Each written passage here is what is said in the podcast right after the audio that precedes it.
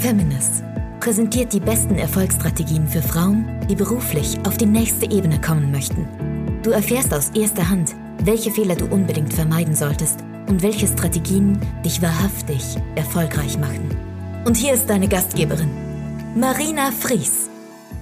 Mira Mühlenhof ist nicht nur ein gern gesehener Gast auf unseren Feminist-Kongressen, sondern sie wird auch sehr gerne gebucht für Interviews im Film, Fernsehen, Radio.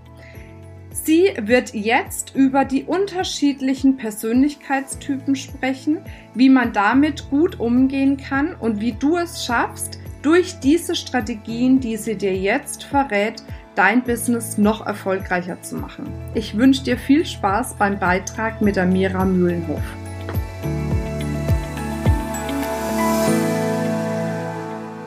Es gibt zwei Arten von Kritiken. Die Kritik, die wahr ist und die, die unwahr ist. Welche trifft mehr?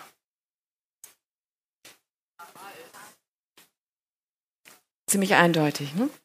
Geht mehr mitten rein, ne? macht mehr. Macht mehr im Sinne von trifft hier. Ja? Und bleibt da dummerweise auch länger, als wir das eigentlich ganz gerne so hätten. Am liebsten Kritik so, naja, habe ich halt gehört, stimmt, stimmt nicht. Nee, das ist ja das, was wir mitnehmen. Ne? Das ist das, was abends so vorm Einschlafen nochmal bei uns im Kopf rumgeht. Ne? So eine Gedankenspirale, nochmal und nochmal, nochmal. Was hat der da gesagt? Wie hat er das gesagt? Oder die? Und warum überhaupt? Ne? Wir können es nicht lassen. Ne? Wie so ein Hund, der an so einem Knochen dranhängt. Und wir können es nicht loslassen. Das ist ein Thema, das mich sehr beschäftigt. Natürlich auch, weil äh, ich von Kritik natürlich genauso betroffen bin wie jeder andere Mensch auch. Und äh, ich bin ein sehr, ähm, also ich bin ein Herzmensch. Ich habe so das Gefühl, da trifft dann Kritik irgendwie noch mehr, wenn ich die Möglichkeit habe, mehr mit dem Kopf mit Kritik umzugehen, also mehr mit dem Mentalen, ist es vielleicht noch ein bisschen leichter. Aber ich bin jemand, ich trage das sehr lange mit mir rum. Und also gerade die Dinge, die mir so nahe gehen. Und ähm, dazu möchte ich gleich mal ein Beispiel geben, so gleich mal eine Geschichte vom Esel zuerst. äh, mein Patenkind hat ein Wochenende bei mir verbracht, das ist schon eine Weile her, war sie noch recht klein, fünf Jahre alt. Und ich habe sie dann am Sonntagnachmittag nach Hause gebracht und äh, wie Kinder dann so sind, ne? Wie war es denn? Erzähl mal, erzähl mal, erzähl mal, ne? Und so, ah, toll, wir waren schwimmen und dies und das. Und dann guckt sie ihren Vater an und sagt, und weißt du was, Papa? Bei Mira gab es auch was zu essen. was? Wie? Was zu essen? Habe ich sie so angeguckt. Ich sage mal, Entschuldige, hast du gedacht, bei mir gibt es nichts zu essen? Ja, hat Papa gesagt. Was hat Papa gesagt? Papa hat gesagt, bei dir gibt es nichts zu essen. Wir sprechen von dem ganzen Wochenende. so, sage ich, okay, Papa, wir beide mal kurz vor die Tür. Ich glaube, wir müssen mal kurz reden. So. Dann standen wir da vor der Tür und ich habe, also ich, ich versuche jetzt nicht laut zu sprechen. Ich merke aber allein die Erinnerung bringt mich in die Emotion. stand also vor der Tür und sagte, bist du eigentlich noch ganz fit?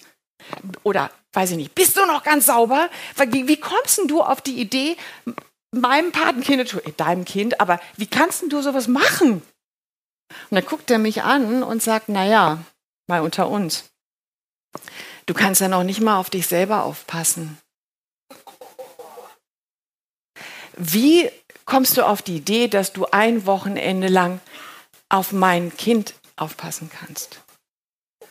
Da hätte ich ihm fast eine geschackert. Echt, natürlich. Also, und ich habe gedacht, ich habe mich, hab mich komplett vergessen. Ich glaube, ich war ziemlich hysterisch und habe äh, versucht, es mit ihm auszudiskutieren. Also, und nachher kam er dann dahin und sagte, naja, weißt du, also eigentlich war ja nur Spaß. Das war also, war lustig. Sag ich, lustig? Lustig? Ich meine, was denkt denn dein Kind, also wenn die das Wochenende zu mir kommt, also wenn du ihr vorher sagst, gibt nichts zu essen? Also ich, also ich verstehe es dann vielleicht, dass das ein Scherz war. Ich glaube aber nicht, dass deine Tochter das verstanden hat. dass das ein Scherz ist. Ja? So, das ist nun schon äh, also mehr als zehn Jahre her. Und warum erzähle ich das? Äh, weil es mich immer noch trifft. Und es trifft mich immer noch, weil ich irgendwie auch die Ahnung habe, verflixte Kiste, irgendwas daran ist wahr. Denn ich bin wirklich ein Mensch, der nicht gut auf sich selber aufpassen kann. Das stimmt.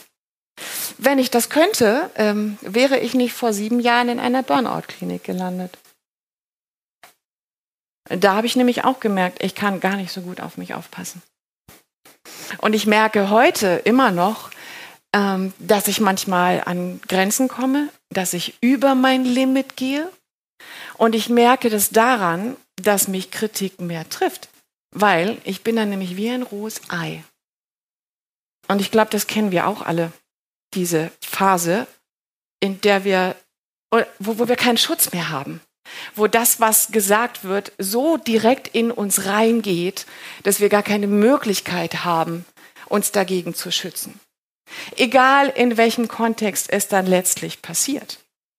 Ist ja letztlich egal, ob das jetzt der Chef ist oder der Kollege oder der Mann von, also der Vater von meinem Patenkind, ist ja letztlich wurscht. Es geht ja darum, dass Kritik dann so sehr in mein System eindringt, dass ich keine Möglichkeit mehr habe, es irgendwie wegzuschieben. Und dann bleibt es da, in diesem Rucksack. Der füllt sich ja auch so über die Zeit. Ne? Aber das sind die Dinge, die wir nicht vergessen. So, Frage, was kann man tun? Wenn das doch so ist, dass Kritik manchmal egal ob jetzt rohe Eiphasen oder nicht, so sehr in uns reingehen kann. Und äh, der Titel meines Vortrags lautet ja, äh, nimm's nicht persönlich. Das ist schon der erste Punkt, den ich euch gerne ja, mitgeben möchte, nämlich die Frage, wann nehme ich denn Kritik überhaupt persönlich? Beziehungsweise, kann ich eigentlich Kritik auch unpersönlich nehmen? Wie denn? Wie soll ich denn Kritik unpersönlich nehmen? Wir versuchen zwar immer, naja, wir reden ja nur über die Sache. Ne, wir sind so, ne, Eisberg oben, Inhalt, ne? Haben wir heute schon gesehen, Eisberg. Ja, es geht ja nur um die Sache an sich. Nee, eben nicht. Wenn wir uns bewusst machen, dass unsere Persönlichkeit aus ganz vielen verschiedenen Facetten besteht. Unsere Persönlichkeit drückt sich aus über unsere Sprache, über unsere Stimme, über unser äußeres Erscheinungsbild. Das, wie wir uns zeigen, das, was man von uns sieht, durch unser Auftreten, durch unsere Kleidung, all das ist ein Statement und alles ist ein Ausdruck von Persönlichkeit. Was vor allen Dingen auch zu Persönlichkeit gehört, ist unser Verhalten. Die Art und Weise, wie wir etwas tun. Wie wir das machen, was für uns typisch ist. Wir sagen ja auch gerne, was für uns charakteristisch ist. Ja. Und wenn wir da von Facetten von Persönlichkeit sprechen, dann ist auch klar, dass wir Kritik immer persönlich nehmen müssen, weil sie sich auf eine dieser Facetten von unserer Persönlichkeit bezieht. Das heißt, selbst wenn jemand sagt, kannst du das mal ein bisschen schneller machen? Ich bin aber ein Mensch, der die Dinge lieber in Ruhe und langsam macht. Wie soll ich denn das dann nicht persönlich nehmen? Es richtet sich doch an einen Teil, vielleicht einen kleinen oder auch einen größeren, aber auf jeden Fall an einen Teil meiner Persönlichkeit. Und dann bin ich gemeint und nicht jemand anders. Ja. Und noch spannender wird es, wenn man sich klar macht, dass nicht nur die Persönlichkeit immer gemeint ist, äh, sondern letztlich, wenn die Kritik sich richtet an das, was uns im Leben am wichtigsten ist. Das ist mein Kernthema, mit dem ich mich sehr beschäftige. Wir, also nicht nur ich, sondern äh, unser ganzes Team, beschäftigen uns mit der intrinsischen Motivation. Intrinsische Motivation im Sinne von dem, was mich wirklich selber antreibt. Also der Grund, warum ich etwas tue. Und unsere Erfahrung ist, wenn sich Kritik genau darauf fokussiert, also genau auf unseren inneren Antrieb, dann tut es besonders weh. Das heißt, es ist total sinnvoll, sich damit zu beschäftigen, was ist eigentlich das, worauf meine Persönlichkeit sich fixiert? Was ist wirklich das, was mir in meinem Leben so wichtig ist? Denn das ist gleichzeitig auch meine Achillesferse. Und an der Stelle bin ich besonders verletzlich. Denn da trifft Kritik am meisten, insbesondere auch, weil sie wahr ist. Und es gibt äh, verschiedene intrinsische Motivationen, die, die vorhin schon bei uns äh, in der kleinen Ecke dort waren am Stand, äh, die haben das schon mitbekommen. Äh, wir arbeiten mit dem Enneagramm, das ist eine Persönlichkeitstypologie, die wir aber etwas anderes, äh, die wir in etwas anderes übersetzen. Also wir haben eine andere Art und Weise, damit umzugehen. Und so äh, definieren wir verschiedene intrinsische Motivationen, die seht ihr jetzt auf dem Chart hier.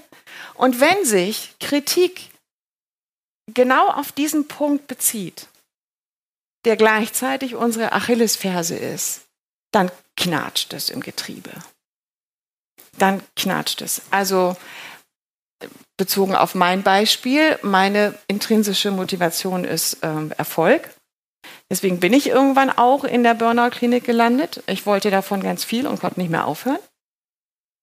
Und über diesen Erfolg vergesse ich manchmal in der Tat nicht nur auf mich aufzupassen, sondern auch mich um die anderen wesentlichen und auch wichtigen Dinge im Leben zu kümmern. Und das war ja genau der Punkt, wo der Herr reingegrätscht ist und warum es mich letztlich so getroffen hat. Ja, also das heißt, hinter diesen blinden Flecken, da lauert etwas. Da lauert eben diese Achillesferse. Da lauert die Gefahr, dass mir etwas sehr wehtut, wenn jemand genau diese Achillesferse thematisiert. Helfen kann in der Tat erstmal, diese Achillesferse genau kennenzulernen, sich überhaupt erstmal bewusst zu machen, wo ist denn meine Wundestelle? Wo ist denn mein Wunderpunkt? Wo ist denn mein blinder Fleck? Den Begriff kennt ihr vielleicht, denn diese intrinsische Motivation an sich ist unbewusst. Ist nicht so einfach herauszufinden, welches die eigene Achillesferse ist.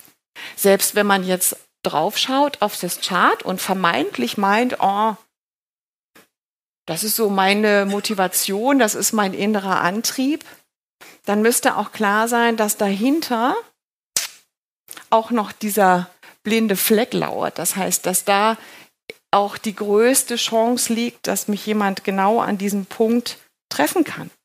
Natürlich als Beispiel, wenn jemand Perfektion als inneren Antrieb hat und jemand kommt und sagt, was hast denn da wieder geschlurrt?